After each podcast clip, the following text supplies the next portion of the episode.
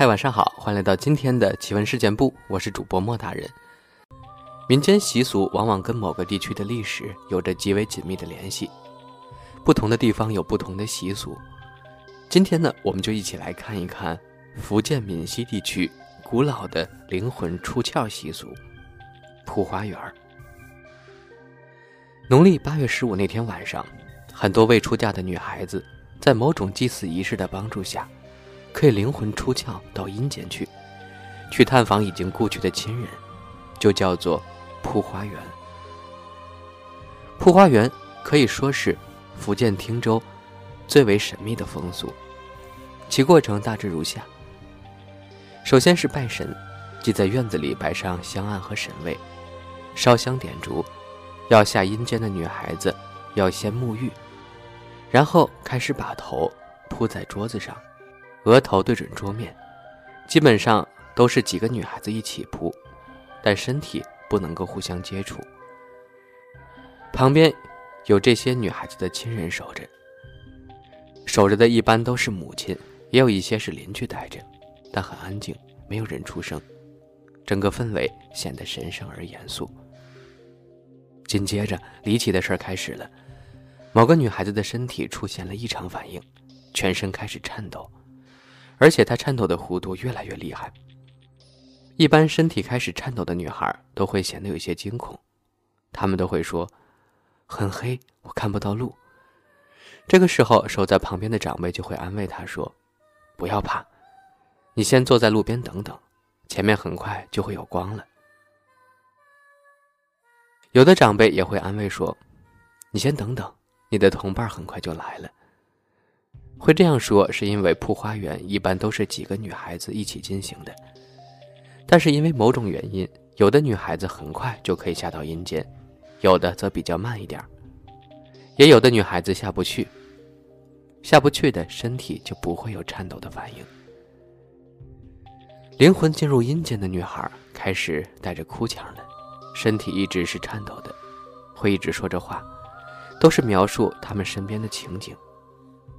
说还是很黑，很模糊，路好像很陡，看不见东西，有些不敢再走的，会坐在阴间的路上等一起扑花园的同伴，可以结伴而行。如果等到了，他们也会说：“某某来了，我和他一块走。”没过多久，他们说前面好像有光了，路越来越清晰，也好走了。旁边的长辈们也会鼓励他们说。一直往前走吧。他们也会喃喃自语，说身边的景色很美，很多花朵等等的话。很快的，他们会说看到了一个婆婆，婆婆在看着他们，就在一个很大的花园的门口。旁边的长辈会问这个婆婆的长相、穿着等等。他们描述的基本是一模一样的。长辈们这个时候会引导下去阴间的女孩子。把随身带下去的礼物送给这位婆婆。这些灵魂到了阴间的女孩，身体一直都是保持着颤抖。她们在阴间遇到什么，就会从嘴里说出来。有的女孩子一直都哭着说，有的就比较大胆，也会在刚下到阴间暂时的惊慌后停止哭腔。接着他们会说，那个婆婆把他们带进了花园里，花园中全都是花。但这些花都有单独的花盆这些花是代表活在阳间的人，活在世上的每个人，在阴间都相应的有一盆代表自己的花，而去世的人则没有了。这个时候，长辈们就会引导说：“你叫婆婆带你看看某某人的花。”据他们的描述，婆婆会很热情的带着他们去找某某人的花盆找到某某人的花后。他们就会描述那盆花的情景，有的花长得很茂盛，叶子也很绿，而有的花则长得很稀疏，叶子也都枯黄了。说来大家可能不信，花长得茂盛的，现实中活在世上那个人身体就很好，家庭事业都不错，基本上没有遇到什么疾病和灾难的。而花长得稀疏，叶子枯黄的，现实中的那个人就真的是身体有恙。生活上也多有厄运，从来没有过一次偏差。这个时候，长辈们会交代那些女孩子，要多送礼物给婆婆，多说好话等等，要恳求婆婆把那个长得不好的花照顾好了。那样的话，活在世上的那个人才会少些疾病，少些灾难，如此等等。那些灵魂进入阴间的女孩子都会一一照办。接着，他们会根据长辈的吩咐，在那位婆婆的带领下，可以见到已经去世的亲人。可以知道这些亲人在阴间过得怎么样，缺少什么，房子破了没有，有没有钱花等等的事儿。去世的亲人有什么话要对阳间的亲人说，也可以通过这些女孩子来传递。这整个过程也就十几分钟吧。等长辈交代的事情都差不多了，在一炷香还没烧完之前，守在他们身边的亲人就会用手拍他们的肩膀。召唤他们从阴间回来，而千万不能等到香火灭了。据说香火一旦灭了，他们的灵魂就回不来了，就算回来也会少几魂几魄的。当有人拍了这些女孩子的肩膀之后，很奇怪的是，这些女孩子顿时停止了颤抖，慢慢恢复了平静，不一会儿就醒来了，就像是做了一场梦一样。只是都显得很疲惫，像虚脱了一样，而眼角都流有泪水。但是事后，当有人问起这些女孩阴间的事儿时，她们却一无所知，好像什么也不记得了似的。再来分享网友涂明谦的故事。花园曾经遍布中国南方各族群，福州人、莆田人、闽南人、潮汕人、客家人。广府人，壮族，花园无处不在。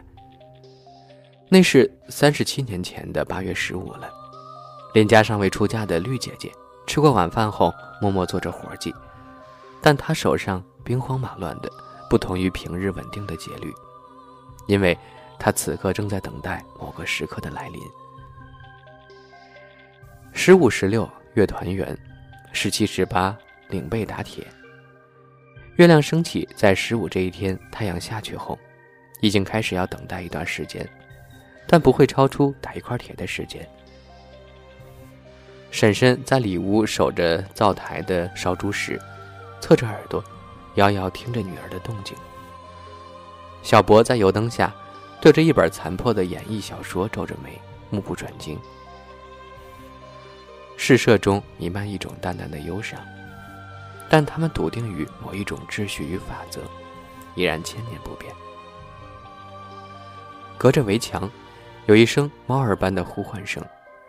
绿姐姐刚好放下手上的活儿，她展颜一笑，解下围裙，走到婶婶身边，低声说：“我出去一下。”未等首肯，绿姐姐就已经出去了。母亲微微叹息，却未伸手做阻拦。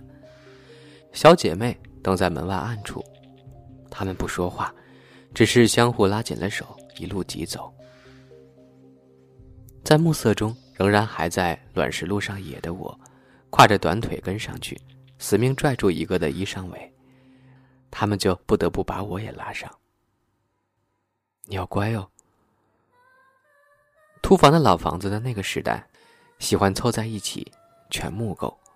东倒西歪时也能相互靠着，像某一种艰难而可耻的取暖。唯有这个房子独立，黑黝黝的，它的周边完全不相干，似乎周围的房子以一种姿态拒绝它可能的倒下，所以它便只能是孤独的站得笔直。我既敬畏它的孤直，但又害怕它的失序。房子三面排水沟深立着。一面种着几垄的菜，高过人的草生机勃发的在踩出的道路两旁。夜色浓时，和垄中的菜混成一体，无法区分。清晨来时，他们会重新站立，恢复孤傲，不承认昨晚的软弱。屋里只住着一个吃斋的孤老太婆，他兼职着村里的心理医生和外科大夫。所有的问仙、吉凶占卜都找他，还有拔牙呀、缠腰火丹都是他治。我私下里叫他斋婆，似乎乡人也如此。我自从带状包疹被他放过火治愈后，就再也不敢接近那个房子了。疼痛和他突然的笑容，让我为之如虎。但是有绿姐姐在，那房子还是可以进去的。此时屋子里已经好些人了，都是女子，没有一个男的，只有我。斋婆婆怪眼望我，边上有妇女责问：“怎么带了个大赖子？”这是我们的方言，小男生的意思。斋婆却一笑：“童男子无妨。”于是我坐在门边。端正乖巧的如看家狗，以便不被驱出去。众人稍安，仪式开始了。客家传说，人出生之前，魂魄的寄托在一个叫做花园的地方。花园围墙很高，长满荆条，不可逾越。王母娘娘派来三姑姑来看守花园。那里重门深锁，铜铁把门。唯有三姑姑同意才能进去。三姑姑仙人也，永远身形三岁，智商四岁，喜听歌唱，喜爱讨好奉承，喜爱玩乐，千万年不变。花园中花树无数，都栽种在巨大的花盆里。但凡你认得的且还活着的女人们，她们都在此，有花树对应。且你能通过三姑姑找到他们，一一对应。女人们所富有的未成年孩子都会在花树上有所体现。红花是女孩，白花是男孩。当人在世间安宁或不顺遂，花树就会有枯荣；人死则花树灭，而花盆复。斋婆对一尊观音像焚香。念诵完了两页不知什么来历的经书，他开始用方言唱念着我听得懂的东西。天青青，地灵灵，请你三姑来问名。明天爷问地，请你三姑出堂前。坛前亦有花，坛前亦有粉，坛前亦有果子，也有钱。日昼烧香呼姑坐，暗铺烧香请姑来。大姑来作证，二姑来问圣。三姑结尾来挺阵，姐姐们跟着上香，每个人一支香。斋婆反复告诫：香火完结必须出来，不然就出不来了。斋婆显然是今晚活动的核心。她示意后，姐姐们都伏在大圆桌上，她们默默无声。斋婆枯瘦的手在大腿上轻拍，向前行的足步，节律清晰。草蜢金花十二件，星云落脚十八副。阴旦接阴府，八月开花园。三姑大步来接应，步步寸寸来分明。大路石子平婆婆，小路黄泥结难前。大路花园九层楼，紧行紧走六角石。看到花园好花头，紧行紧走六角楼，脚一摇手一摇。焚起的香火在屋子里萦绕成一种厚重的云雾状，独特的气味拥有一种不属尘世的蛊惑之意。就在这个时候，我看到姐姐们的身体开始颤抖了。我有些害怕，但屋子里头的女人们神色如常，姐姐们头埋在桌上，开始了歌唱。三姑姑，玉子爱，花园门子打开来。铜锁铁锁打开来，刘牙弟子望到好花来。三姑姑玉子爱，爱要来，真正来，求请三姑看花园。铜锁铁锁开开来，铜门铁门打开来，让我弟子进去花园来。上厅也有金锁，下厅也有金钥匙。